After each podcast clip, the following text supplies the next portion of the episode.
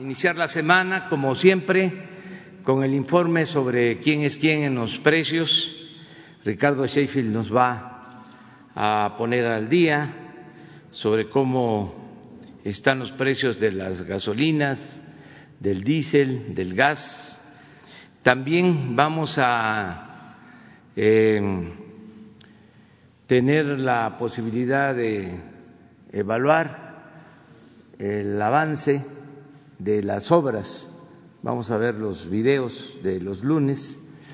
Eh, ahora se agregan dos, va a tardar un poquito más, pero vale la pena. Y luego ya a preguntas y respuestas. Ahí les adelanto una lista que quedó pendiente del viernes de cuatro compañeras y compañeros. Pero bueno, empezamos. Muy buenos días, señor presidente. Muy buenos días a todas y a todos ustedes. Quienes quieren los precios de los combustibles en la gasolina regular, el precio más alto con el margen más alto lo presenta Móvil en Monterrey, Nuevo León, 19 pesos con 98 centavos por litro, un margen de tres pesos con 13 centavos. Móvil en el norte del país ha estado con precios bastante altos. Ojalá se solidaricen con los consumidores. Por el otro lado, US Fuel, en la misma gasolina regular en Chihuahua, Chihuahua, presenta un precio al público de 17 pesos con 78 centavos, un margen de 17 centavos. En la gasolina premium, Shell tiene el precio más alto aquí en la Ciudad de México, en el Álvaro Obregón, 22 pesos con 20 centavos por litro, un margen de 4 pesos con 50 centavos estos angelitos, comparado con franquicia Pemex en Medellín de Bravo, Veracruz, un precio al público de 16 pesos con 78 centavos por litro, un margen de 26 centavos. Arco en el diésel, el precio más alto, 21 pesos 38 centavos por litro, en Culiacán, Sinaloa, con un margen de cinco pesos treinta y dos centavos, de bárbaros. Eagle Gas, Mazatlán, Sinaloa, 17 pesos con 90 centavos por litro en comparación con un margen de 32 centavos. Tenemos las tres marcas más caras en promedio en esta semana en el país, Redco, Chevron en segundo lugar y Arco en tercero y otra vez aparecen en las más económicas, qué bueno, los felicitamos a Rendichicas y a Orsan, que tenían rato que no estaban en las más económicas, y G500 que se mantiene entre las más económicas. Con corte al día 9 de octubre, el promedio de la mezcla mexicana de petróleo, 37 dólares con 70 centavos. Ese mismo día, 19.26 el promedio del diésel, 19.30 el promedio de la gasolina premium y 18.82 el promedio de la gasolina regular. En general, buenos precios en los temas del diésel y las gasolinas. En verificaciones, 286 denuncias presentadas a través de la app de litro por litro y que atendimos a través de 199 visitas o verificaciones formales. Hubo una gasolina gasolinera que se negó a ser verificada fue en Tijuana, Baja California, es de bueno, es de un difunto porque no han arreglado su testamento, Alejandro Borja González. Ojalá esos pleitos familiares no afecten el servicio al consumidor, pero por lo pronto no nos dejaron verificar y ya los tenemos en lista para verificarlos en compañía de la Fiscalía General de la República y de Guardia Nacional. Ocho gasolineras encontramos problemas en sus dispensarios. El día 2 de octubre, una en Apizaco, Tlaxcala, donde otra vez encontramos estos aditamentos chapuceros eh, de alteradores en el, en el, pulsador y también en, el mismo Apizaco intervenimos con acompañamiento de la Fiscalía General de la República, que ya ellos desde un inicio toman custodia de, estos aditamentos chapuceros que hemos venido encontrando y que lamentablemente seguimos eh, encontrando. Igual eh, encontramos ya algunas gasolineras que están cumpliendo con la nueva NOM 005, esta que nos permite verificar el, software. Y son interesantes los números porque esta norma, entró en vigor apenas el jueves pasado y tuvimos verificaciones jueves, viernes y sábado Hicimos en estos tres días 65 verificaciones, encontramos 48 gasolineras que ya habían adaptado y cambiado sus bombas, los felicitamos, un porcentaje alto, 74%. Encontramos cuatro gasolineras que estaban cerradas porque estaban precisamente cambiando o adecuando las bombas a la nueva norma 005, es el 6% de las estaciones visitadas y cerramos 13 gasolineras, porque esa es la, la sanción, cerrarlas hasta que actualicen sus bombas. Cerramos 13 gasolineras, que es el 20%. ojalá pronto podamos ver que el 100% cumple y no tengamos que cerrar gasolineras. Pero el avance es importante en estos primeros tres días de aplicación y verificación de esta nueva norma. De acuerdo a la AP, la gasolina regular más barata, franquicia Pemex 1641, Veracruz, Veracruz y 1647 BP en Puebla, Puebla. Las más caras, franquicia Pemex 2085 en general, Eliodoro Castillo en Guerrero y 2014 franquicia Total en Miguel Hidalgo, aquí en la Ciudad de México. Para la Premium, la más barata, franquicia Pemex 1680, Medellín de Bravo, Veracruz, y Móvil 1697 en San Mateo Atenco, Estado de México, mientras que las más caras para la Premium es BP en Benito Juárez, aquí en la Ciudad de México, 22 pesos con 9 centavos y 21 pesos con 99 centavos, franquicia Pemex en Guasave, Sinaloa las más baratas para el diésel, 1639 franquicia Pemex Medellín de Bravo Veracruz, 1679 franquicia BP en Puebla Puebla. La más cara franquicia Pemex 2188 en Ahome Sinaloa y 2150 otra vez en Talpa de Allende, Jalisco, de franquicia, franquicia Pemex. Seguimos monitoreando los servicios sanitarios. En el tema del gas LP, tenemos que para tanques estacionarios, el más caro con el margen más alto, Caligas, en Los Cabos, Baja California, 12 pesos con 36 centavos por litro, comparado con el más barato, Gas Providencia, en Doctor Mora, Guanajuato, 8 pesos con 21 centavos, 1.53 de margen. Y ay, estos sí se pasaron de rosca, de, de para cilindros, Intergas en Torreón, Coahuila precio al público 20 pesos con 74 centavos, un margen de 10 pesos, 19 centavos por kilo. ¿Qué pasó Intergas en Torreón, Coahuila? No se manden con los consumidores ahí para que tomen nota, gas Providencia en comparación, en Doctor Mora, 15 pesos con 49 centavos por kilo, 2 pesos 48 centavos, estabilidad en general con una ligera baja en los precios promedios del gas LP. En verificaciones realizamos 50, solo cuatro salieron con problemas, todas se dejaron verificar dos vehículos inmovilizados, un 4% de cilindros en mal estado y hoy toca remesas para nuestras paisanas y paisanos que la verdad hay que agradecerles el gran esfuerzo que han venido haciendo. Las remesas siguen subiendo. Eh, en este mes que cerró de agosto aumentó 23.96% en comparación con agosto del 2018 y 5.32% en comparación con agosto del año pasado. La mejor opción para el envío en los promedios de los 300 dólares cuando es en efectivo es ULINK, que nos da eh, un total de 6.483 pesos por la remesa promedio de 300 dólares, no cobran comisión en ULINK y el promedio el mes pasado fue de 21, bueno, antepasado, porque esto va un mes desfasado, con 21 pesos con 61 no, centavos por dólar, mientras que la peor opción en efectivo fue Western Union, que nos da seis mil pesos con 77 centavos con 77 pesos y 49 centavos, su promedio de tipo de cambio 20 pesos con 81 centavos por dólar y eso es a comparación de ULIN que no cobra nada, cobran 8 dólares. Por eso a las paisanas y paisanos, fíjense con quién lo envían, es más importante fijarse de aquel lado que incluso del lado mexicano donde no se cobran comisiones. Y para depósito en cuenta, la mejor opción sigue siendo Ulink, que te da los mismos 6.483 pesos por los 300 dólares, y la peor opción es MoneyGram con 6.146.65 centavos de peso por los 300 dólares, con una comisión de 9 pesos, no, 9 dólares 99 centavos contra cero pesos, cero dólares con parte de Ulink. Telecom es la que tiene más sucursales, eh, cubriendo más municipios. Son 1.221 municipios los que cubre Telecom de este lado del Río Bravo.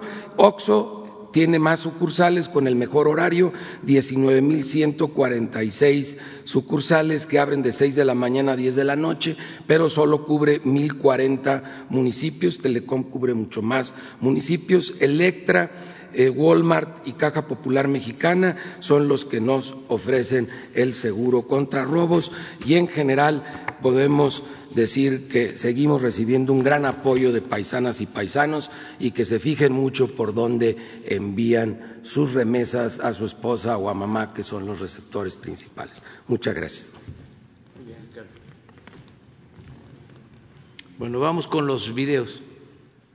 La Secretaría de la Defensa Nacional informa los avances en la construcción del Aeropuerto Internacional Felipe Ángeles al 12 de octubre de 2020. En la terminal de pasajeros se llevan a cabo trabajos del conducto pluvial en área de vuelos internacionales, acabados y aplicación de pintura en muros exteriores e interiores. En la pista norte y central, plataforma y rodajes, se realiza la colocación de tubería y bases para el sistema de luces de pista, el tendido de tubería de concreto para alojar instalaciones de redes y la conducción del drenaje pluvial. En el eje troncal de circulación y obras complementarias, se continúa con el montaje de la estructura para losas del viaducto elevado y el colado de losas de vialidades sobre el muro mecánicamente estabilizado. En la interconexión vial tramo caseta Tultepec-Santa Lucía, se trabaja en la reubicación de vías férreas, la conformación de terraplén para el mejoramiento y mantenimiento de los caminos provisionales. En las redes eléctrica, voz y datos se colocan banco de ductos de sistema hacia la torre de control para la alimentación del sistema eléctrico de voz y datos. Asimismo, la instalación de registros para la derivación de la red del sistema auxiliar A y B. En la vialidad y barda perimetral se continúa con los trabajos de compactación de base hidráulica. Simultáneamente se llevan a cabo trabajos de verificación y control topográfico. A la fecha, se han generado 44.887 empleos civiles. Faltan 525 días de construcción. Gobierno de México.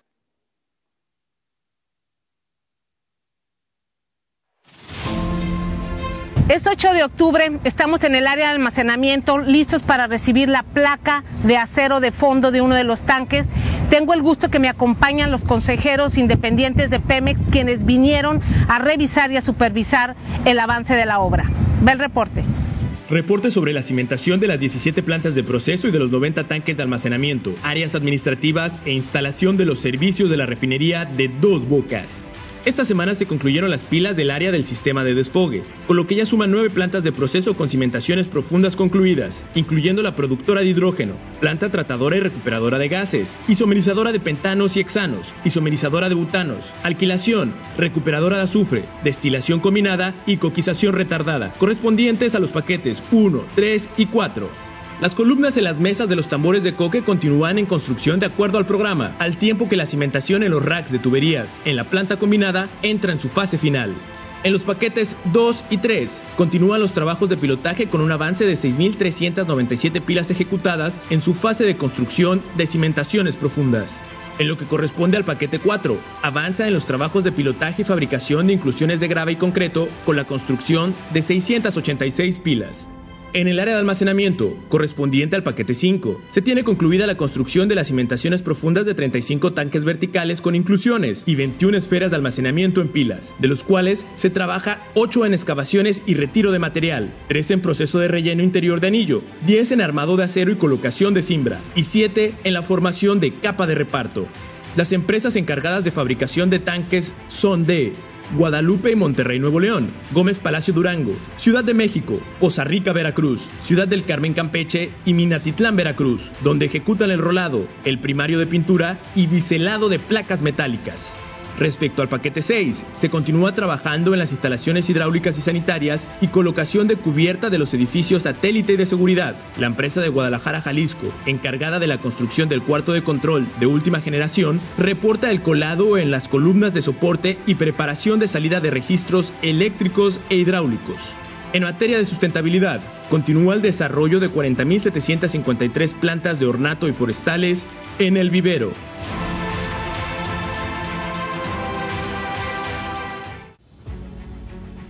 Tren Maya, reporte de avances. Semana 8 de 157.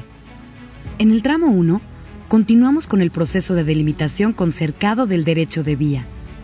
En el tramo 2, la producción acumulada de durmientes ascendió a 53.527.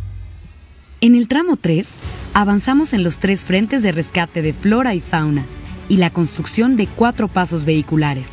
En el tramo 4, Continuamos trabajos de geotecnia. Se hicieron 124 pruebas de gato Goodman y 331 estudios de pozo a cielo abierto. Este fin de semana se llevó a cabo la gira presidencial de supervisión de obra junto con los representantes de gobiernos, instituciones y empresas involucradas en el proyecto. Los eventos se celebraron en los municipios de Palenque, Campeche, Copomá y Tinum. En el tramo 1 la representante del Instituto Nacional de Antropología e Historia dio a conocer los alcances de nuestra colaboración y la importancia de la salvaguarda del patrimonio arqueológico. En el tramo 2, informamos sobre el trabajo en conjunto con ONU Habitat, la elaboración de un protocolo que asegurará un proceso justo y equitativo para los hogares sujetos a reubicación. En el tramo 3, destacó el acuerdo de Cuxtal y cómo ampliaremos la reserva con la adquisición de 1.102 hectáreas y una inversión para asegurar su restauración y protección. En el tramo 4, informamos sobre las medidas para permitir el funcionamiento seguro de la carretera de Mérida a Cancún, que será un tramo de doble vía y electrificación. El tren Maya trabaja en coordinación con más de 30 instituciones de gobierno. El tren Maya avanza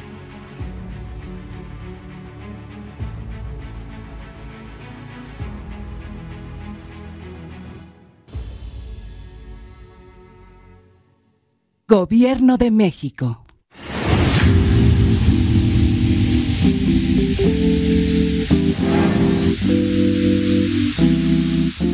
Una de las actividades de mitigación ambiental del proyecto es la reforestación, ya que por cada árbol afectado se plantan tres en sitios adyacentes a la zona de la obra del Sistema Ambiental Regional. Tramo 1 36 kilómetros. Avance la fecha 98.4%. Apoyo Delta. Se inicia con la colocación de los ocho amortiguadores horizontales para absorber las fuerzas longitudinales de sismo y frenado. Autosimbra 1. Se continúa con los trabajos de habilitación y colocación de acero de refuerzo en el tramo 31-32 de 55 metros, último claro de este viaducto catenaria y obra electromecánica. Están en proceso las conexiones de las vías sobre el puente arco. Continúa la construcción de los cuartos técnicos. Una vez instalada la vía, se realiza la verificación de su posición con equipo de última generación operado por personal especialmente capacitado. Tramo 3, 17 kilómetros. Avance a la fecha 52%. PIB La Venta se reactivaron los trabajos de construcción con el habilitado de acero en la rampa de acceso del PIB La Venta. Frente 17. Se montó el cabezal pórtico del apoyo T505 previo al montaje de traves prefabricadas en este frente. Frente 19. Se montó el cabezal de apoyo T523, con lo que se abre también este frente para la colocación de traves. Secretaría de Comunicaciones y Transportes. Gobierno de México.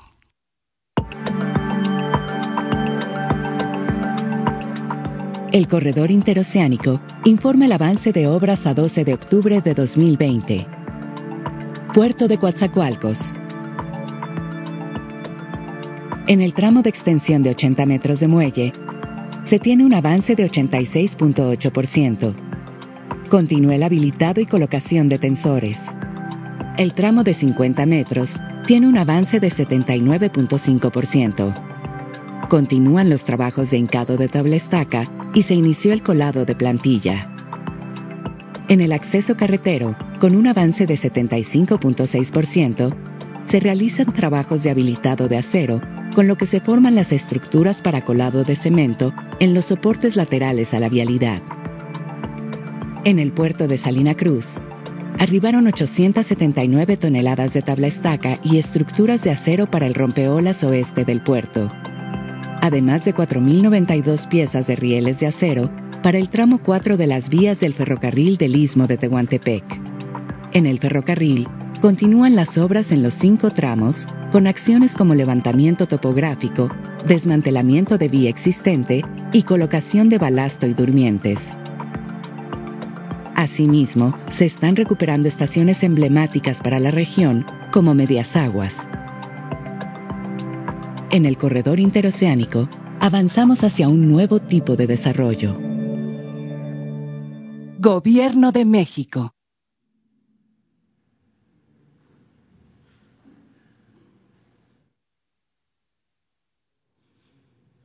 ¿Hasta ahí? A ver, de una vez, Chapultepec. Avances del proyecto prioritario Bosque de Chapultepec, Naturaleza y Cultura. Semana del 5 al 12 de octubre. En materia de infraestructura, la calzada Molino del Rey y la zona que rodea el Sencali, Casa del Maíz, están siendo acondicionadas para recibir al público y que sea más fácil transitar peatonalmente por el complejo cultural Los Pinos. La recuperación de la calzada cuenta con una inversión de 105 millones de pesos y se está llevando a cabo por la Secretaría de Obras y Servicios de la Ciudad de México. La Casa Presidencial Lázaro Cárdenas, un proyecto desarrollado por el INA, cuenta con una inversión de 9.57 millones de pesos y se encuentra en la última fase de montaje previa a su inauguración este 19 de octubre. Este museo buscará tejer una perspectiva objetiva del expresidente desde la historia y la cultura. En materia ambiental, gracias a la Secretaría de la Defensa Nacional, se inicia la recuperación de la cuarta sección del bosque de Chapultepec, incluyendo el campo militar 1F. La zona será limpiada y acondicionada para su adecuada reforestación. El bosque de Chapultepec se recupera para ti. Más bosque para más personas. Gobierno de México. Una de las zonas más emblemáticas de México es el ex lago de Texcoco, escenario de eventos históricos y culturales que nos dieron identidad. Sin embargo, por décadas se dejó perder gran parte de su riqueza natural y se marginó a sus comunidades. Hoy, el gobierno de México recupera 12.200 hectáreas para convertirlas en una zona de restauración ecológica, así como para fortalecer el manejo hidráulico del Valle de México y el control de inundaciones bajo la guía de la Comisión Nacional del Agua, el Parque Ecológico Lago de Texcoco será no solo un gran proyecto ambiental, sino un acto de justicia con los habitantes del Valle de México, en particular su población más vulnerable. Será un espacio no ostentoso, de gran belleza. Actualmente se desarrollan los siguientes trabajos. 1. El vivero. Una obra que, en 10 hectáreas, producirá y resguardará vegetación nativa, además de un pabellón educativo para rescatar la riqueza biocultural. Al día de hoy se han concluido el levantamiento topográfico, los trabajos de despalmes y nivelaciones, y se encuentran en proceso el proyecto ejecutivo, las terracerías y su cimentación. 2 la Ciénega de San Juan, fase 1. Con esta obra se da inicio a la restitución de 15 kilómetros de senderos y bordos de la Ciénega de San Juan. Los trabajos permitirán recuperar su extensión histórica al interior del polígono bardeado. Se encuentran en proceso el proyecto ejecutivo, el levantamiento topográfico y batimétrico, así como el estudio hidráulico. En los próximos días se iniciarán los trabajos de movimiento de tierras, en los que se reutilizarán materiales pétreos ya existentes. 3. Terracerías Parque Zona Norte Fase 1. Con esta acción inicia la construcción del área donde se concentrará el equipamiento social y deportivo. Se ha concluido el levantamiento topográfico y el proyecto ejecutivo para 258 hectáreas. Y en los próximos días se iniciarán los trabajos de movimiento de tierra. Es un compromiso del Gobierno de México concluir el parque ecológico en esta administración. Juntos haremos que la grandeza de la zona reviva para beneficio de todos. Gobierno de México. Bueno, pues vamos con Judith. Eh... Buenos días, presidente. Judith Sánchez Reyes, corresponsal de Imagen del Golfo de Veracruz. Eh, presidente, hace un mes Imagen del Golfo dio a conocer esta demanda que interpusieron un grupo de pescadores en contra del exsecretario de Relaciones Exteriores, Luis Bedegaray, y el ex embajador de México en Estados Unidos, Jerónimo González, por el desastre natural de Vitrich Petroleum en 2010. De hecho, en estos momentos en Tuxpan, Veracruz, se está llevando a cabo una manifestación pacífica de, pescadores que buscan la expulsión de esta empresa. No sé si usted ya tenga alguna información de parte de la Fiscalía, que es en donde se interpuso esta demanda, y si el Gobierno federal tiene pensado algunas acciones para evitar que empresas transnacionales, al momento de hacer negocios aquí en el país, pues estén violando o violen los acuerdos internacionales. Bueno, de lo primero, como mencionas, es un asunto que lleva la Fiscalía. Vamos a, pedir que informen sobre este caso y saber más. Eh, nosotros somos eh, pues estrictos para que no se afecte el medio ambiente en general, no se permite que se contamine en el mar, en tierra, y ya no hay eh, privilegios, no existe impunidad para nadie, trátese de quien se trate. Afortunadamente no hemos tenido eh, hasta ahora ninguna denuncia por derrame eh, de hidrocarburos en el mar, no se nos ha salido de control ninguna plataforma en Campeche, en el litoral de Tabasco, en los pozos de tierra, y estamos eh, pendientes de que esto no suceda. También, como ustedes saben, está prohibido utilizar el método del fracking para la explotación de hidrocarburos. En fin, no tenemos eh, ese eh, problema. Eh, desde luego, se trata de una actividad de mucho riesgo, no exenta de estas este, eventualidades de derrames, pero yo creo que ayuda mucho el que no haya impunidad, que sepan las empresas que no se puede estar contaminando impunemente. Entonces, eh, vamos a continuar cuidando el medio ambiente. En este mismo sentido, presidente, ¿pensaría usted ordenar una mesa de negociación con British Petroleum, tal y como lo hizo en su momento con la empresa canadiense Trascanada dedicada a la construcción de gasoductos? Sí, nada más que nos informe la Fiscalía cómo va este, la denuncia. Eh, es probable también que haya participado la Procuraduría del Medio Ambiente y este, hablar con los afectados. ¿Se daría en breve un y ayudar en la conciliación. Bien. Y por último, presidente, hace unos días COFEPRIS corroboró el robo de más de 37 mil medicamentos oncológicos que supuestamente tenían que haber estado eh, distribuidos desde hace tres meses en las instituciones de salud públicas. Eh, ¿Qué información tiene usted al respecto y qué mensaje le enviaría a los padres de niños con cáncer que pues durante estos meses, meses han estado en la lucha para poder obtener ese tipo de medicamentos? Pues sí, que lamentablemente se llevó a cabo ese robo. Ya este, se están haciendo las investigaciones, se está avanzando y se va a este, concluir eh, toda la indagatoria. Pero sí, este, se llevó a cabo ese robo de medicamentos, nos costó eh, pues trabajo conseguir estos medicamentos, los eh, trajimos de Argentina, está esto muy eh, raro. Y nos roban una bodega de estos medicamentos.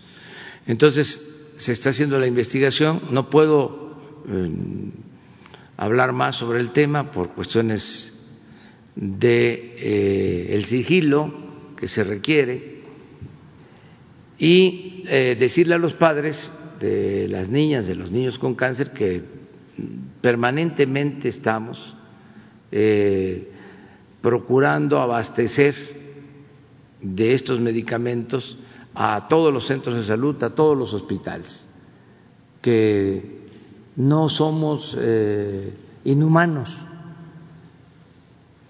que tenemos eh, sentimientos y sabemos lo que eh, sufren los niños y cualquier persona si no cuenta con los medicamentos.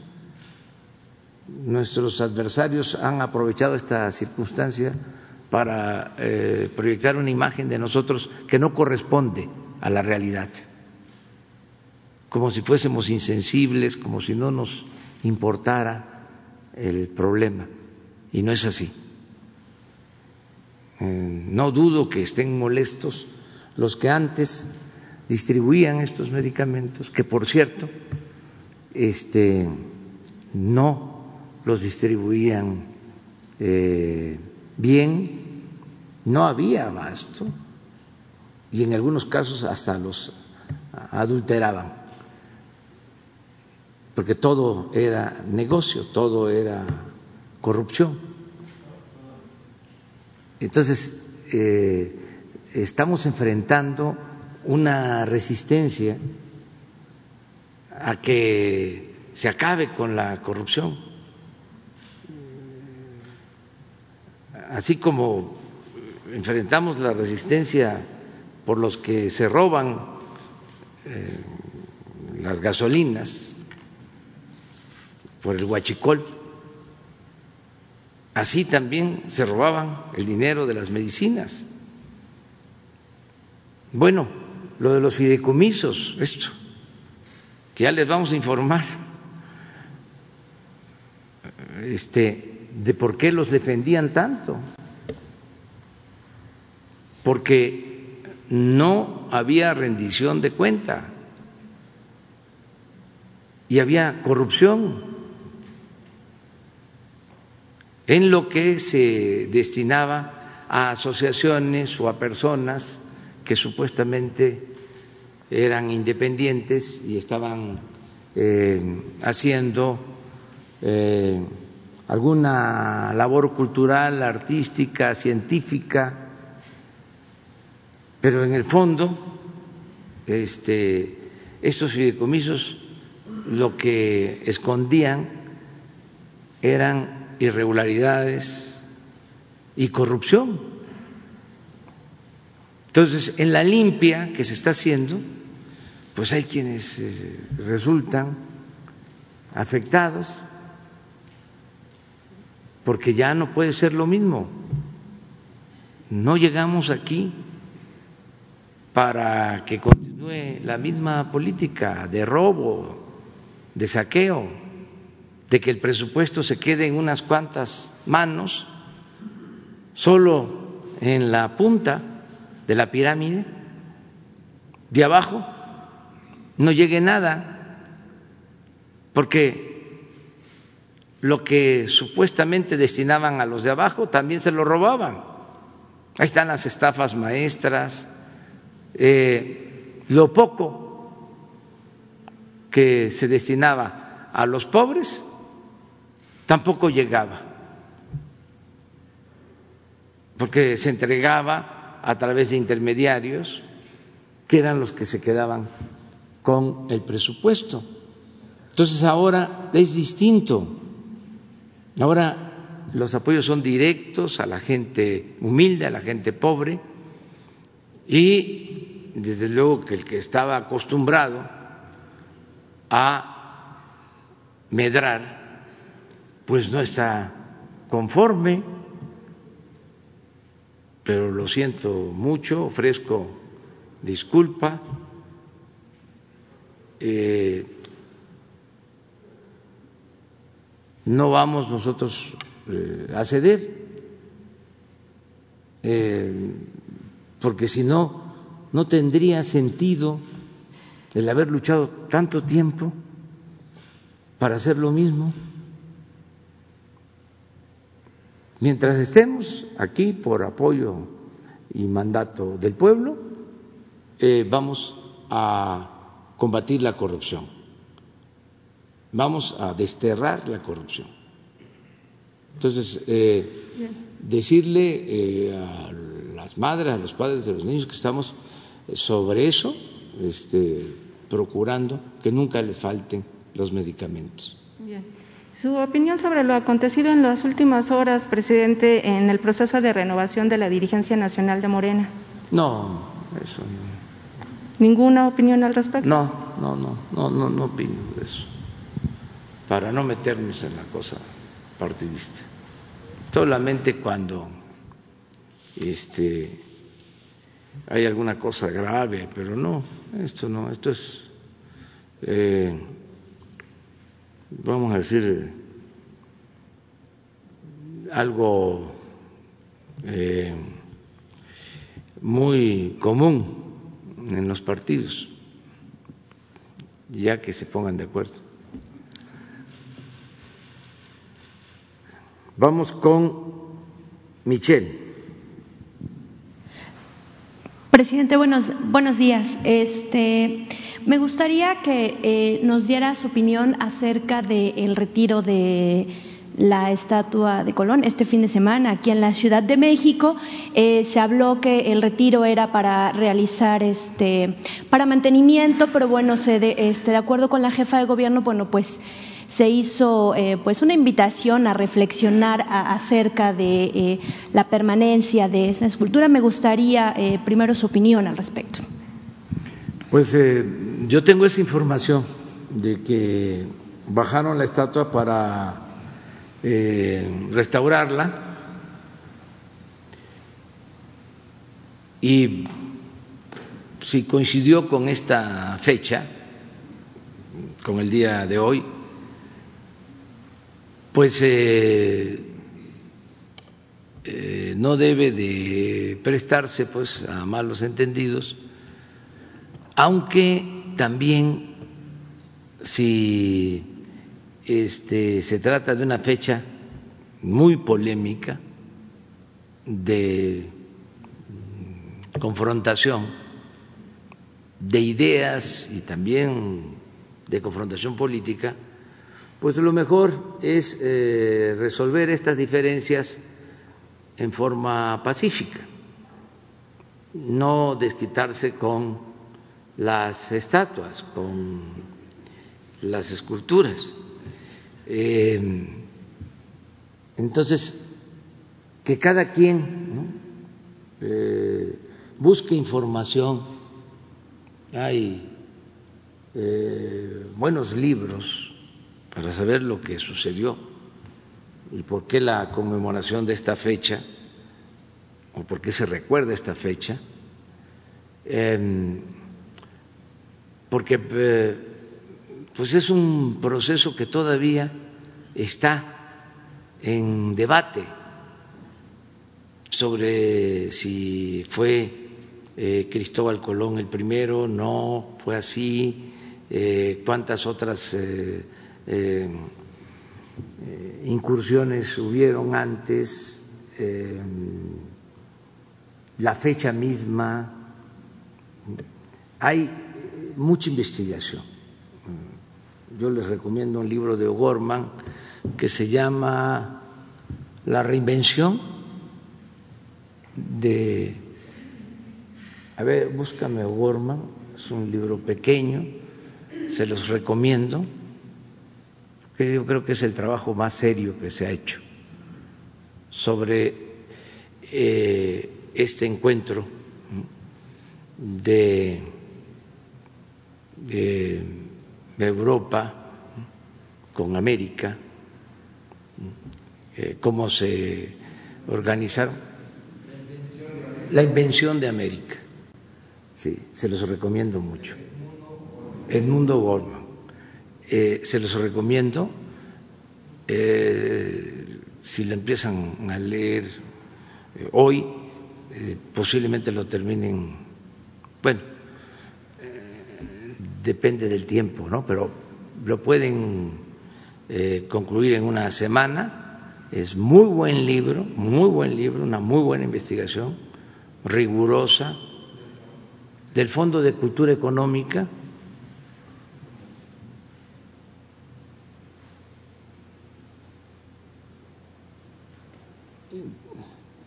Este, aquí no eh, conmemoramos la fecha, eh, en España sí, eh, seguramente en Madrid hay una ceremonia, al menos hasta hace cinco años me tocó estar un 12 de octubre en Madrid y eh, una ceremonia salió el rey y el presidente, no, fue más, hace más de cinco años, porque todavía estaba este, Zapatero de presidente.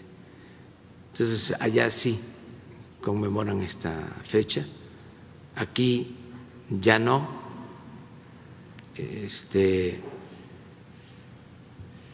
pero sí es importante que eh, se conozca lo que sucedió o tener este, información sobre lo que significó eh, este encuentro, descubrimiento, como se le pueda llamar. ¿Cómo le llama O'Gorman? ¿Cómo le llama? La invención de América. Entonces, este, y eh, todo de manera pacífica, eso es lo que yo planteo. De ahí eh, mi propuesta de ofrecer disculpas a los pueblos originarios para lograr la reconciliación, porque se piensa que esto pues sucedió hace mucho tiempo y que ya se olvidó. No, no. Entonces, es mejor que todos, con humildad, ofrezcamos disculpas a los pueblos originarios y se inicie o se procure iniciar una etapa nueva en nuestras eh, relaciones. Se malinterpretó cuando lo planteé ojalá y eh, se vuelva a analizar para que el año próximo se lleven a cabo estas ceremonias mm, para ofrecer eh, disculpas a los pueblos originarios y hacer el compromiso de la no repetición, que nunca jamás se vuelvan a cometer atrocidades para el saqueo no al colonialismo, no al sometimiento, no a la negación de otras culturas con propósitos de dominio, porque lo que se hizo fue eh, negar mm, las culturas y las civilizaciones que existían en América, eh, catalogando eh, todo como barbarie, como salvajismo. Entonces, que la conquista nos había civilizado, porque esa es una justificación ideológica para encubrir la imposición y el saqueo, sobre todo. Sea, nosotros les civilizamos y por eso ustedes deben de aceptar su calidad de vasallos y por eso pues nos podemos llevar el oro y la plata y todas las riquezas de América. Entonces, ahora eh, nosotros tenemos que pues exaltar la grandeza cultural de México y contar la historia de otra manera, que haya otra narrativa, porque esa historia de los salvajes y de los bárbaros eh, existe hasta en los libros de texto de algunos países que nos colonizaron. Entonces, el pueblo se forma así.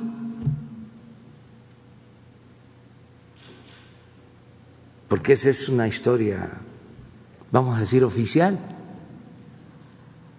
Entonces a nosotros nos conviene, eh, o lo consideramos eh, importante, el que se conozca eh, otra versión, la visión de los vencidos.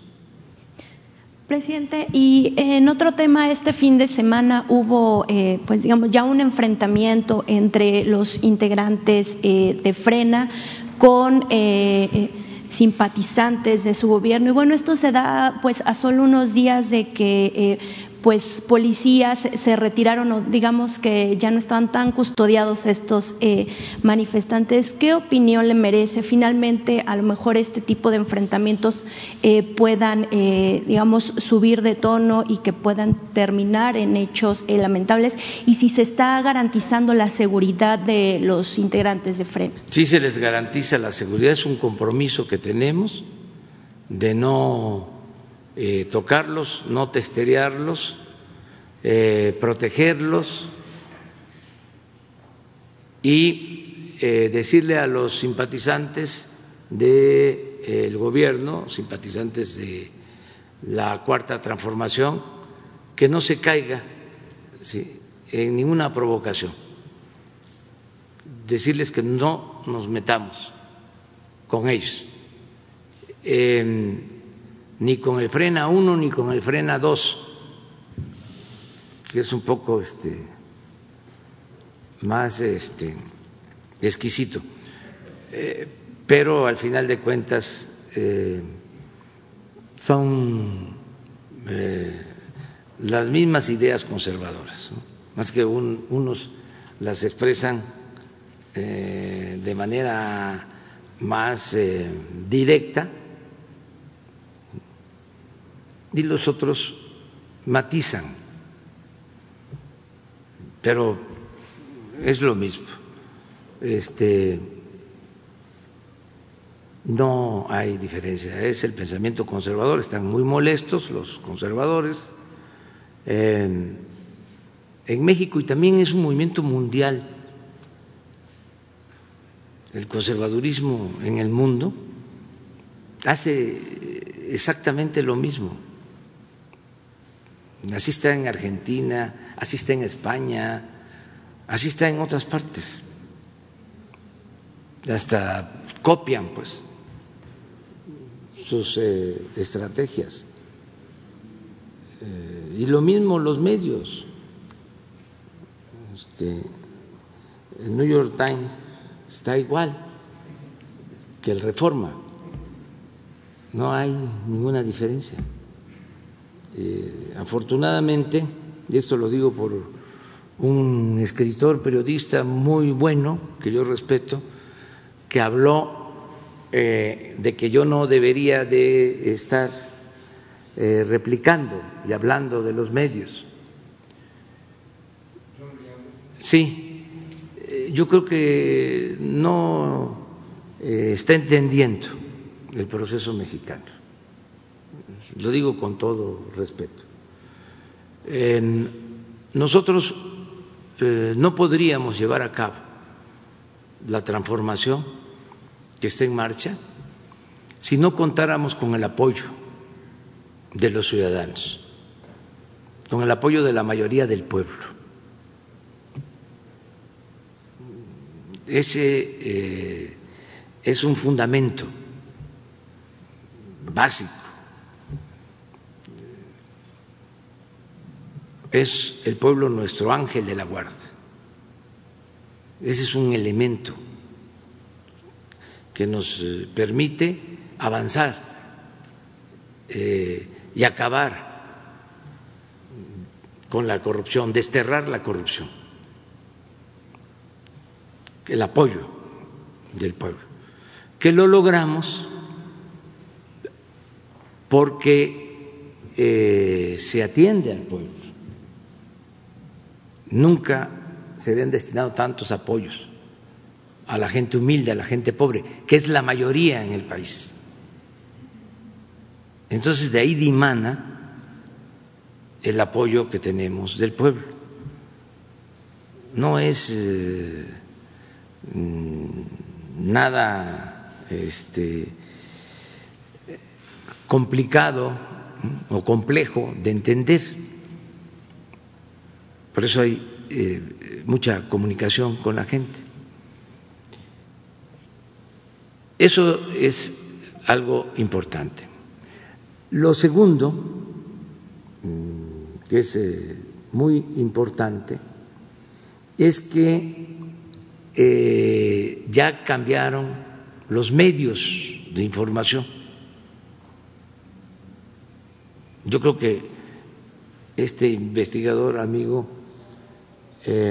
serio no ha eh, aquilatado lo suficiente de la importancia que tienen las redes sociales.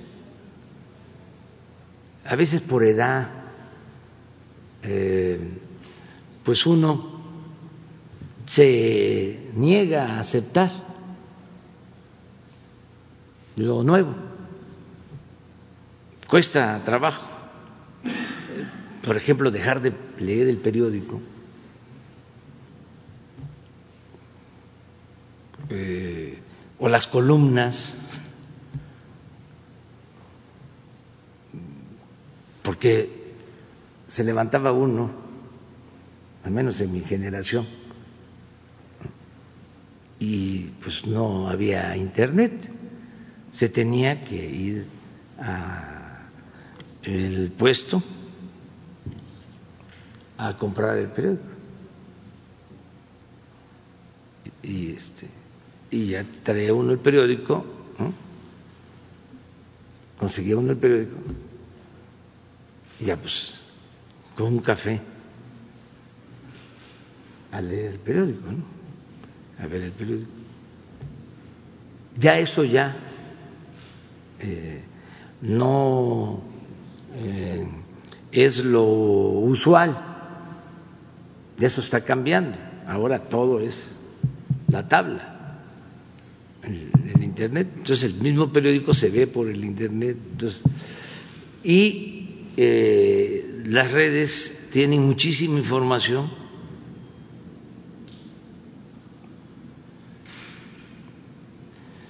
Entonces, eh, hay que tomar en cuenta que eh, hubo una revolución en todos los procesos de comunicación y es reciente, es nuevo. Y yo digo que fue para bien, porque si no nos tumba el Reforma o el Universal, este, o los programas de radio, o la televisión, o el New York Times, o el Washington Post, o el Financial Times, o el País. Entonces ya no, eso no este, funciona así. Entonces, afortunadamente, se tienen a las benditas redes sociales. Y un tercer elemento que tampoco creo que esté considerando es el que nosotros tenemos esta posibilidad de réplica diaria. con las conferencias. El apóstol de la democracia, un hombre bueno, bueno, bueno, bueno,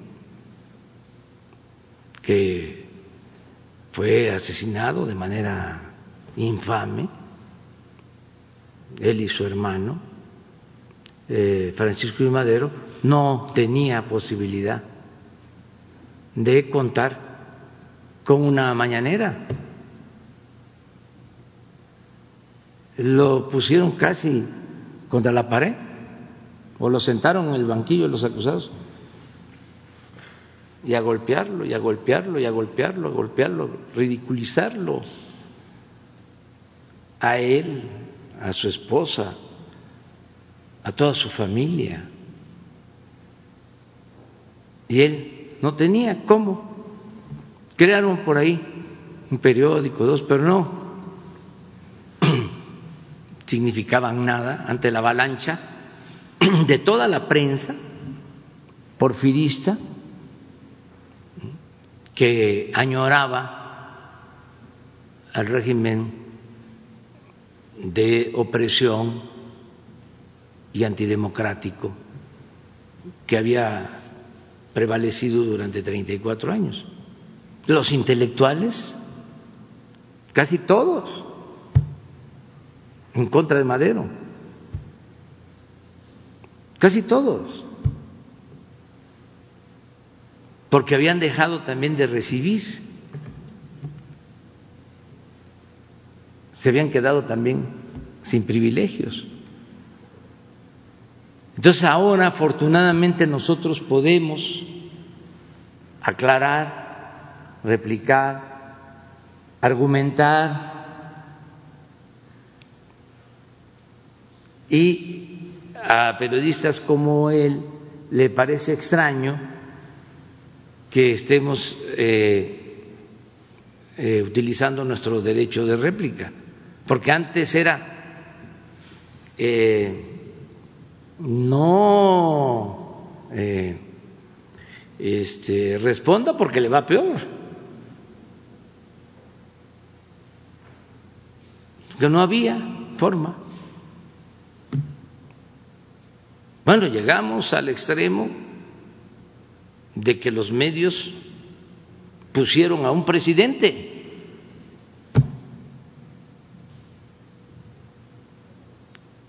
Que lo eh, exaltaron, lo proyectaron. Bueno, llegó a, este, a sentirse de que era un estadista.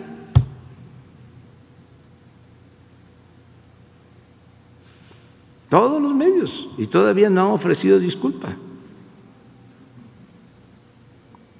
Bueno, no todos, hubieron excepciones. Pero los medios más influyentes hicieron como una telenovela. Así como cuando se quiere introducir al mercado un producto chatarra, ¿qué es lo que se hace? Un detergente, cualquier cosa que tiene este, muchos este, méritos y muchas propiedades.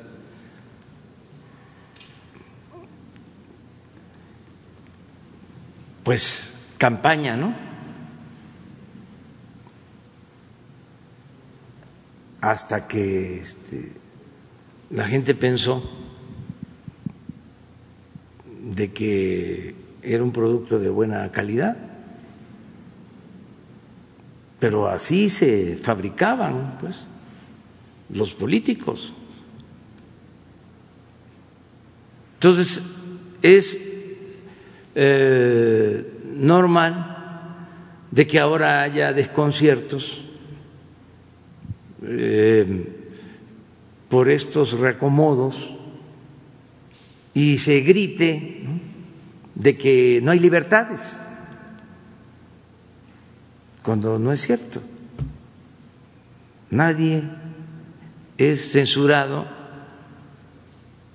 eh, nos están insultando en los medios como cuando insultaban a, al presidente Madero. Nada más que nosotros, sin insultar,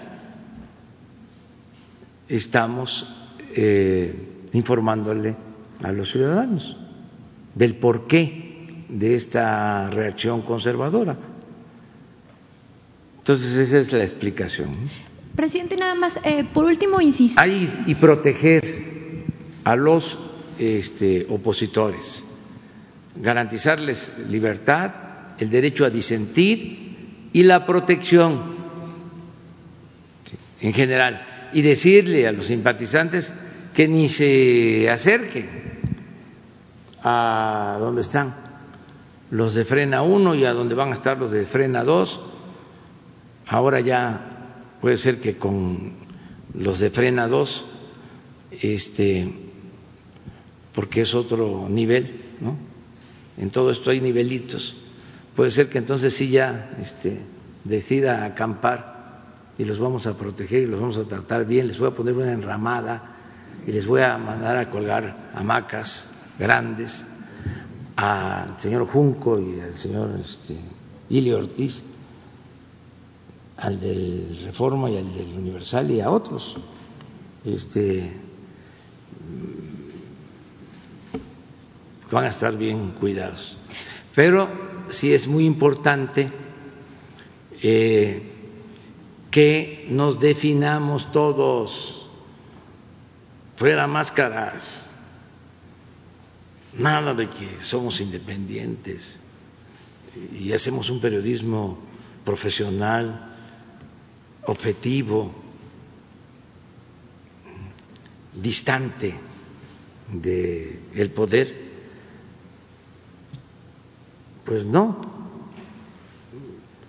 porque se tiene que estar lo más cerca que se pueda del pueblo y lo más distante del poder, pero también del poder económico, no solo del poder político. Presidente, eh, por último, insistirle un poco en la pregunta que hizo eh, mi compañera. Ya nos ha dicho en reiteradas ocasiones que bueno, no se, eh, no se va a meter en cuestión de partidos, pero ¿le parece que es adecuado el comportamiento que están ahorita mostrando pues los que aspiran a dirigir Morena, que fue uno de los partidos que en, en las últimas elecciones pues pues consiguió la mayor parte de los otros. ¿Considera que el ejemplo que están dando es el adecuado y qué se debería de hacer? Mire, hay este, procesos de transformación que se llevan a cabo eh, a partir de que un partido se constituye en la vanguardia y es el que este, lleva a cabo los cambios. Hay muchos ejemplos sobre eso. Y hay otros movimientos que los hacen los ciudadanos, sin los partidos, sin que el partido sea la vanguardia. Yo creo que la transformación de México tiene que ver con los ciudadanos. No hay ningún partido eh, que pueda solo en México llevar a cabo una transformación. La están haciendo los ciudadanos. ¿Qué partido tenía en el 2018 31 millones de militantes? Ninguno.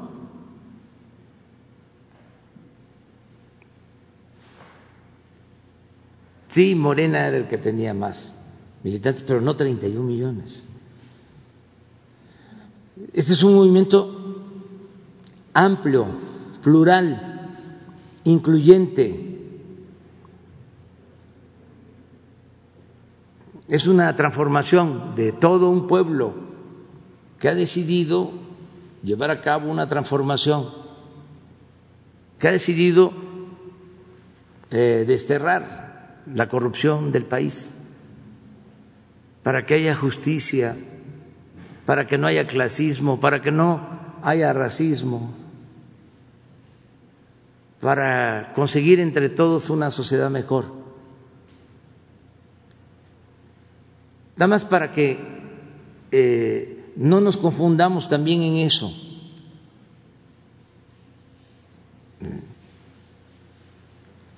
Una cosa es eh, Morena y otra cosa es el gobierno. Partido, como su nombre lo indica, es una parte partido. Gobierno es todo. Tenemos que representar a todo el pueblo. Por eso tampoco puedo este, estar hablando tanto de estos temas. Y además porque pues, lo que quisieran mis adversarios, que son muy obvios, es de que yo me este, inmiscuyera en estos asuntos. ¿no? y no me corresponde, además ya tengo algunos otros asuntos que atender, como para andar buscando este, meterme en otras cuestiones. Bueno, vamos con Ricardo.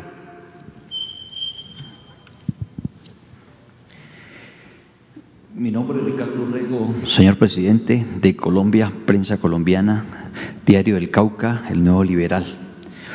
Sobre todo un saludo al pueblo colombiano a su gobierno y a la sociedad mexicana. Señor presidente, los lazos que nos unen son desde muy atrás, desde los inicios de la independencia, cuando el reciente Congreso Independentista de México declaró ciudadano mexicano a nuestro gran libertador de América, Simón Bolívar. Y mucho más en el tiempo, demasiado reciente, podríamos decir, México recibe a Gabriel García Márquez cuando en apuros tuvo que salir de Colombia porque iba a ser apresado y quizás mucho más por trabajar por la paz y los presos políticos. México lo acogió y aquí nacieron sus hijos. Señor presidente, Suramérica, desde América miramos con grandes expectativas y como con una luz al final del túnel este proceso político que usted encabeza. Para dos preguntas muy sencillas. Señor presidente, México participa en los frentes por el descubrimiento de la vacuna y ante todo por su responsabilidad, primero la sociedad mexicana es su responsabilidad. ¿Qué posibilidades hay de mirar la venta de la vacuna para Colombia o si el gobierno colombiano se lo ha pedido. Y otra pregunta es, con la reciente firma del Tratado México, Estados Unidos, Canadá, que se ha firmado, mirando hacia el sur, ¿qué se puede esperar de su gobierno en unos ajustes con los tratados que tiene con Colombia, TLC, y también con el de la Alianza del Pacífico. Muchas gracias.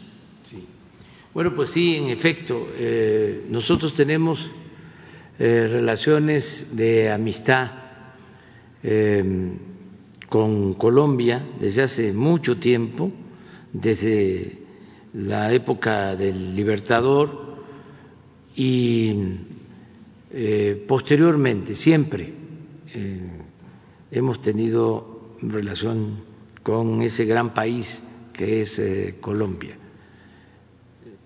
Yo escribí un ensayo, eh, un libro sobre un revolucionario mexicano, Catarino eh, Garza.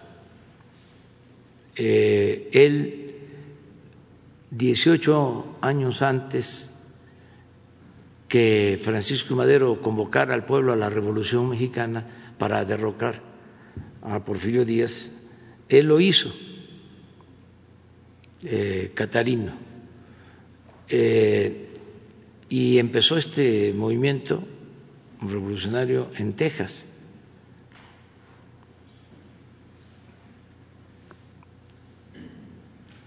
Y pues eh, movilizaron a los Rangers de Texas en contra de las fuerzas encabezadas por Catarino Garza y a todo el ejército mexicano, blindaron la frontera. Eran las épocas, las épocas de Porfirio Díaz, eh, cuando estaba en su apogeo.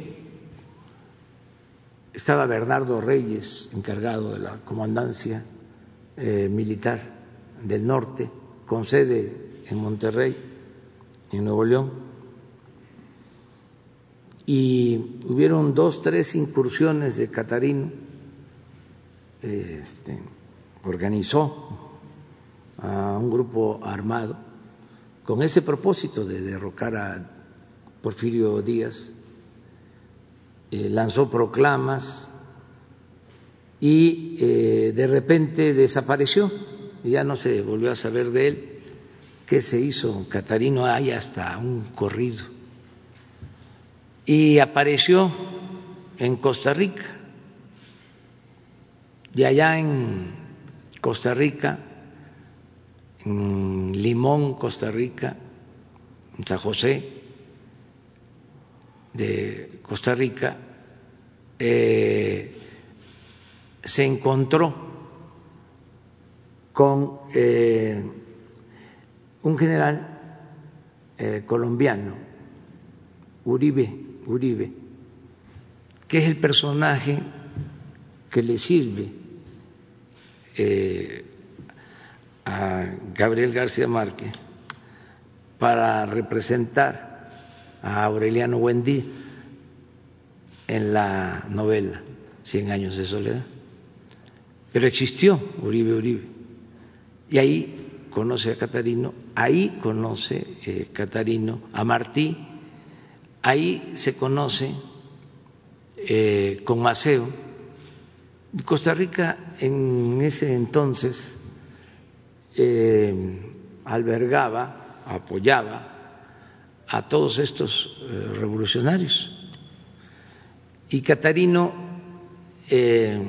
decide, porque tenía dos posibilidades, irse a luchar a Cuba con Martí, con Maceo, para la independencia de Cuba,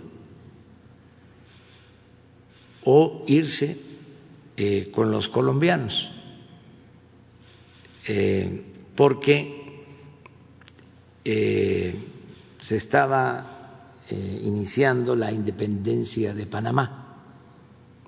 En ese entonces pues había una política del norte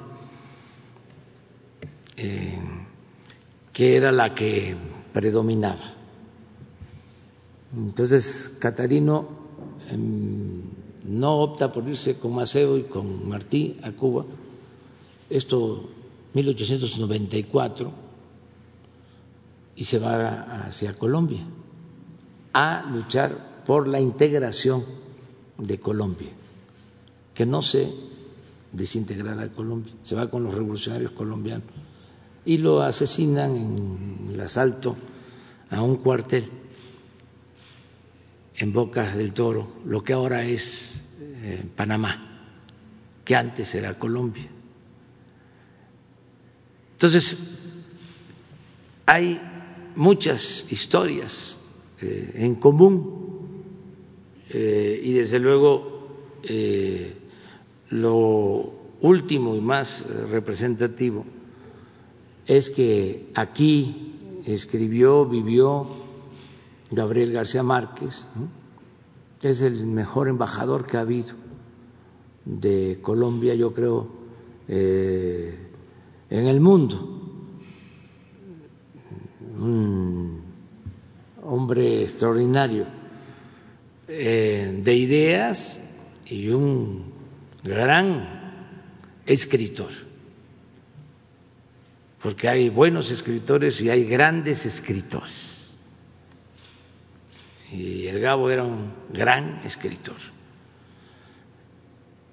Tuve la dicha de conocerlo y de platicar muchas veces. Él estaba entusiasmado cuando en el 2006 eh, nos eh, robaron la presidencia. Él este, eh, quería, aunque era muy respetuoso de la política interna de México, pero sí deseaba que ganáramos. Ya hasta teníamos pensado que íbamos a celebrar. Entonces, eh, hace poco murió Mercedes, su esposa, eh, y tuvimos muy buena eh, amistad, de modo que nos unen muchas cosas con Colombia, es un pueblo hermano. Ahí desde hace mucho tiempo se definieron dos fuerzas, ahí siempre ha habido partido liberal y siempre ha habido partido conservador, desde tiempo atrás. Eh, y ahí un dirigente del Partido Liberal extraordinario, Gaitán, fue asesinado en los años 40 del siglo pasado, que era un gran dirigente, un gran dirigente. Eh, hay toda una historia sobre eso. Dicen que a partir de ese asesinato eh, se afectó este, Colombia. Eh, últimamente hemos tenido buenas relaciones con el gobierno de Colombia, también con dirigentes este, de partidos de oposición, somos muy respetuosos de la vida interna de otros países. Eh, me reuní con el presidente de Colombia en las relaciones eh, económicas, comerciales, eh, hay entendimiento. Ahora con el tratado, desde luego, que nosotros no vamos a darle la espalda a América Latina no vamos este, solo a mirar hacia el norte. Este, tenemos que pensar en nuestra América. Y eh, sobre el caso de la vacuna, desde luego, lo que podamos ayudar. Eh, hay un compromiso eh, con una empresa, AstraZeneca, y la Universidad de Oxford para eh, que en Argentina y en México se fabrique la vacuna y se eh, apoye a todos los países de eh, América Latina. Es para eso. Y nosotros hicimos una propuesta también en la ONU de que no se acaparara la vacuna y que se garantizara el acceso a todos los pueblos de América Latina y del mundo. Fue una propuesta que presentó México en la ONU y fue apoyada por todos los países. Y se creó una instancia para que cuando empiecen eh, a aplicarse las vacunas de todos los procesos que hay de investigación, eh, se garantice a través de la ONU que eh, pueda llegar la vacuna a todos los pueblos y a todos los países del mundo. Esa fue nuestra propuesta. Y nos da mucho gusto que estés aquí. Este, siempre vamos nosotros a mantener buenas relaciones con el pueblo de Colombia y con el gobierno de Colombia. Señor presidente, pero el gobierno actual sí le ha solicitado ese, ese favor. No este, tengo información precisa, pero este, no habría de parte nuestra eh, ningún inconveniente en ayudar. Este, mañana eh, vamos a hablar del tema de la vacuna. Eh, si estás aquí, te invitamos. Este, se va a informar de los contratos que se están suscribiendo con las distintas empresas y las cantidades y los recursos que estamos destinando. Mañana martes. Muy bien. Eh, Héctor. Buenos días, señor presidente. Buenos días aquí el director también de Profeco, Ricardo Schiffen. Buenos días, compañeros y compañeras de los medios. Señor presidente, antes de iniciar y eh, recordando pues una frase emblemática que abandera nuestra honorable universidad, la UACM, nada humano me es ajeno y también porque pues sabemos muy bien que es parte de su filosofía que usted es un presidente humanista, me atrevo a hacer el siguiente comentario. Eh, quiero comentarle, presidente, que hace unas horas una compañera periodista sufrió un, desmayo aquí este, haciendo fila eh, a las afueras del Palacio Nacional. Afortunadamente la reacción de la mayoría de todos los compañeros que están aquí presentes fue buena, todos eh, apoyamos en algo, pudimos algunos acercarnos y asistirla, como aquí el mismo compañero y amigo don Carlos Pozos, y todos en su momento pudimos apoyar. Sí es importante este, mencionar, presidente, que todos los medios de comunicación, la mayoría llegamos desde la madrugada, inclusive hay compañeras y compañeros que llegan desde un día antes para poder entrar a la mañanera. A veces, ni por más que lleguemos desde un día antes, eh, podemos asegurar que entremos a la mañanera. Hoy tardó también, es importante mencionar hoy que tardó por lo menos 25 minutos en llegar alguna ambulancia para poder asistir a la compañera. También pues no salió ningún médico, este, a pesar de que sí había ya personas de aquí de comunicación que también pues lógicamente se movieron, es importante decirlo, pero pues aún a pesar de eso no salió ningún médico para asistir a la compañera. Es decir, pues nosotros lo que pudimos hacer, o los que tienen cierto conocimiento de primeros auxilios, se le dio, algunos de comunicación sacaron alcohol, digo, lo básico, ¿no?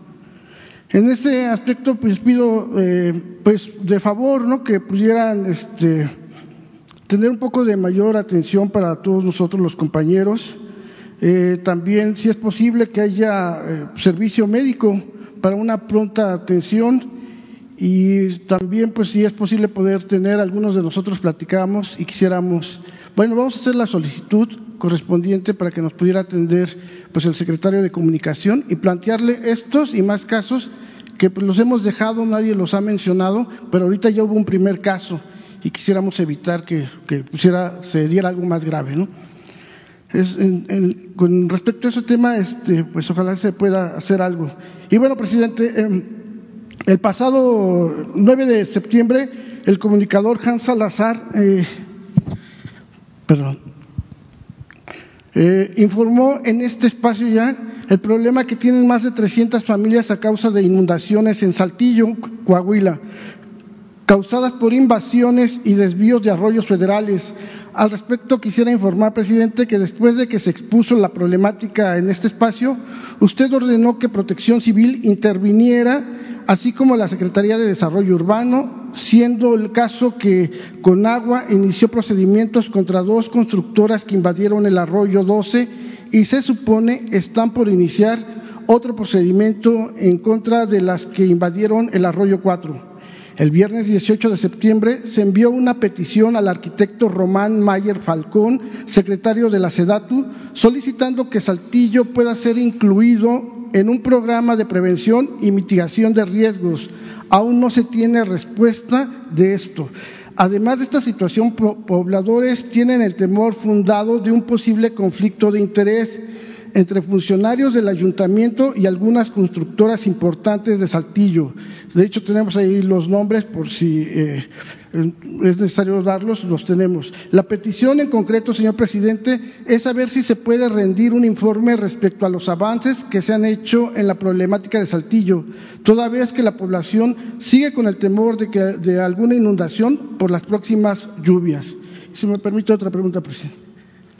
Bueno, este, le vamos a pedir a Laura Velázquez que este, atienda hoy mismo lo de Saltillo, si te parece, y que Jesús platique con ustedes, pónganse de acuerdo para mejorar todo lo que tiene que ver con la atención de este encuentro, de este diálogo eh, circular, eh, que no hagan pues este tanta espera, que no se tenga que estar tanto tiempo esperando para ingresar.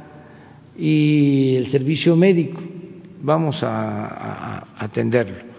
Este, ya saben que por la pandemia no podemos ser muchos, pero también eso se puede revisar, a lo mejor ya eh, podemos este, ampliar el número de eh, compañeras, compañeros que vengan aquí, ¿sí? como han venido ustedes siempre, ¿no? Como han estado siempre ustedes. No sé si a eso se deba que tardan en llegar, en entrar. ¿Eh? Sí, claro. Ah, entonces puede ser de que una fila, una fila más. un reloj, un reloj. Sí, es mucho. Sí, una fila o dos más y este y poner ustedes lo resuelven. Ponernos de acuerdo con Ustedes lo resuelven. Es lo que Entonces, lo de. Saltillo lo ve la directora, la coordinadora de Protección Civil. Muy bien, gracias, señor presidente. Este, en otro tema, es, eh, tiene que ver con la Guardia Nacional.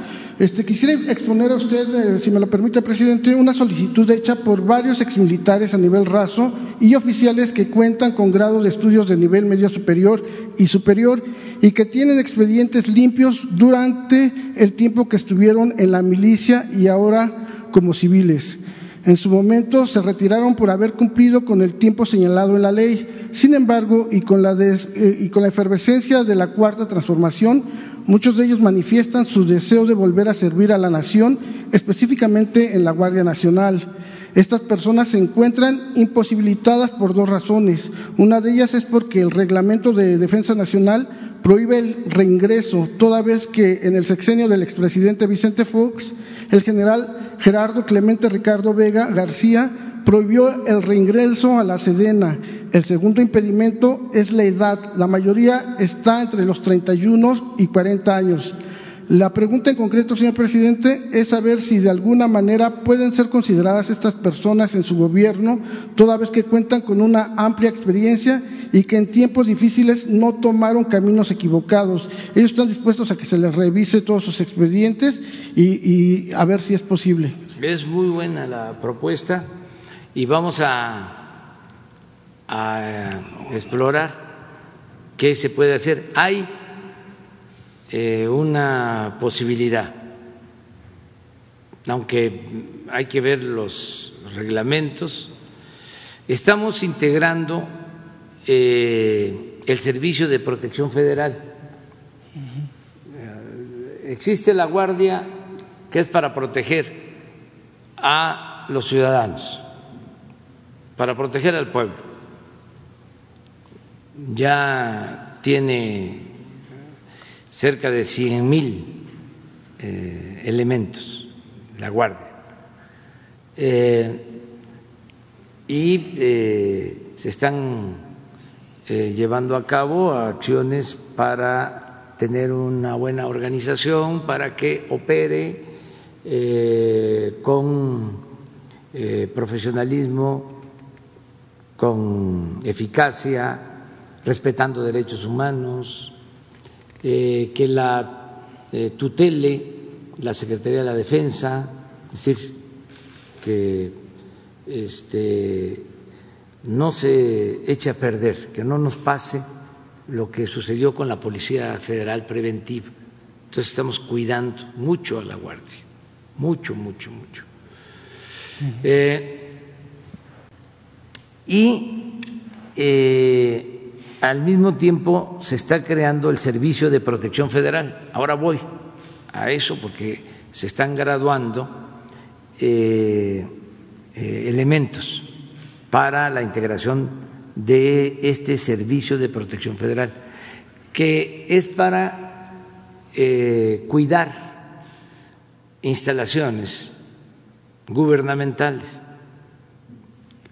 Como antes todo era negocio, todo se contrataba con particulares. Entonces habían policías este, privadas que se contrataban para los servicios del mismo gobierno, al grado de que la Secretaría de Gobernación, que tenía a su mando la Policía Federal, contrataba servicios particulares para cuidar sus oficinas. Habían empresas también predilectas, como en todo, que este, tenían contratos con las secretarías del gobierno.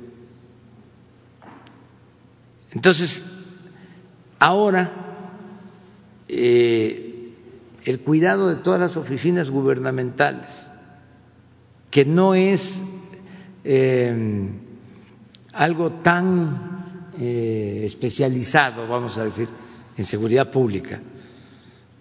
La Guardia sí es para proteger a los ciudadanos, esto es para cuidar, también para proteger a servidores públicos y todo, pero no tan eh, profesional, tan eh, em, estricto.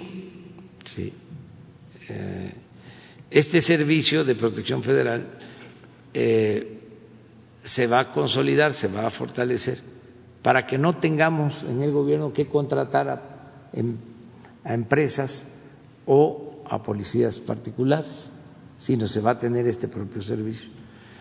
Entonces, aquí, en este servicio, podrían muy bien los militares eh, este, en retiro trabajar buscando un acuerdo para que sigan recibiendo lo que por derecho les corresponde, es decir, sus pensiones, la jubilación, incluso eh, los servicios médicos, las prestaciones y al mismo tiempo poder trabajar buscando la forma en el Servicio de Protección Federal. Esto nos ayudaría muchísimo por la experiencia que ellos tienen. Además, no hace falta que sean eh, jóvenes, este, pueden ser eh, mayores a 65 años.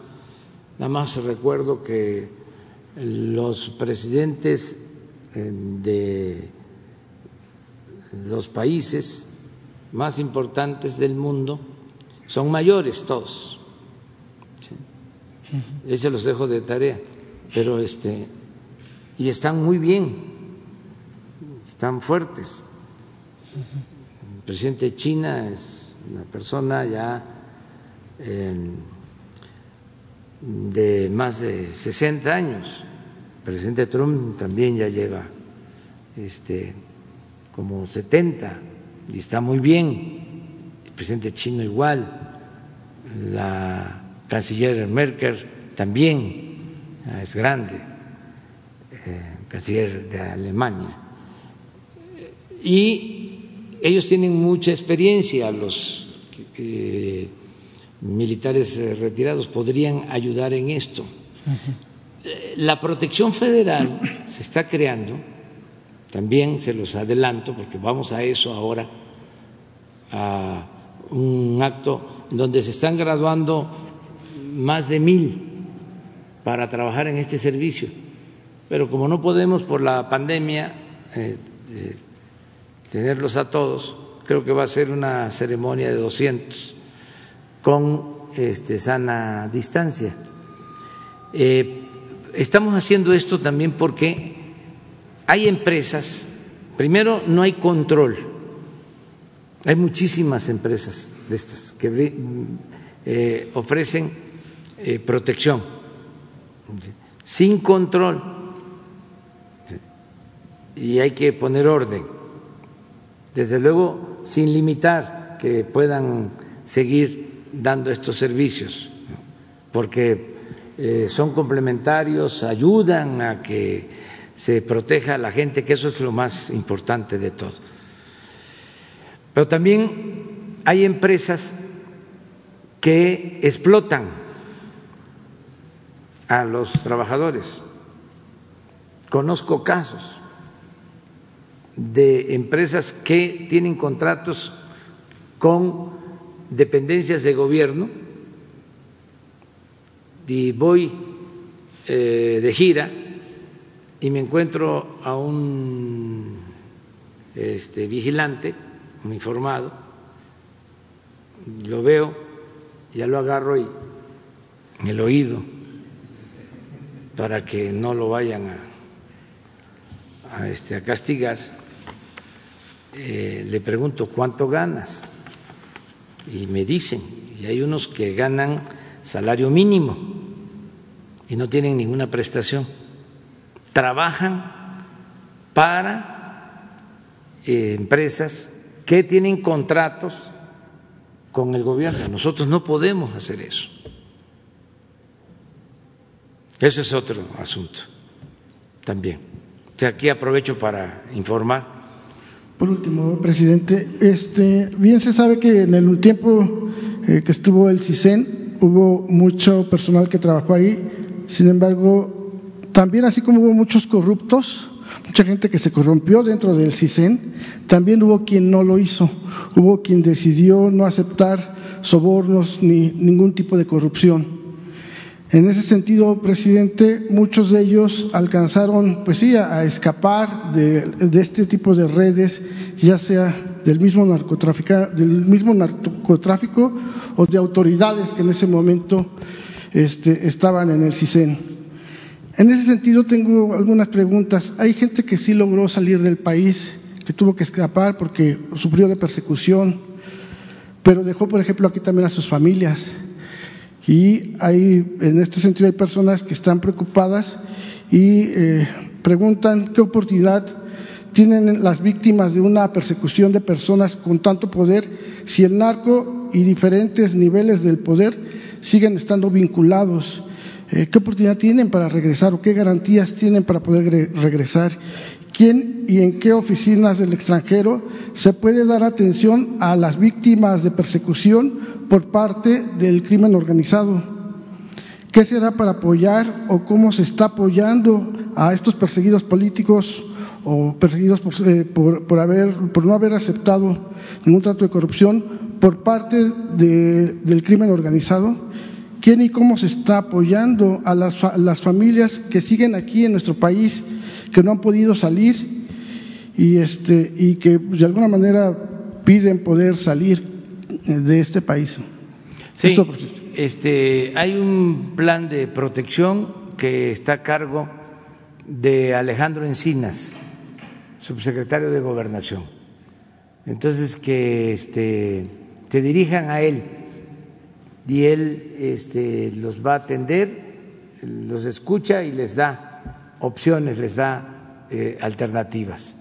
Alejandro Encinas es eh, subsecretario para Derechos Humanos y este, sí hay protección y sí hay un ambiente eh, actual de eh, menos riesgos para ellos.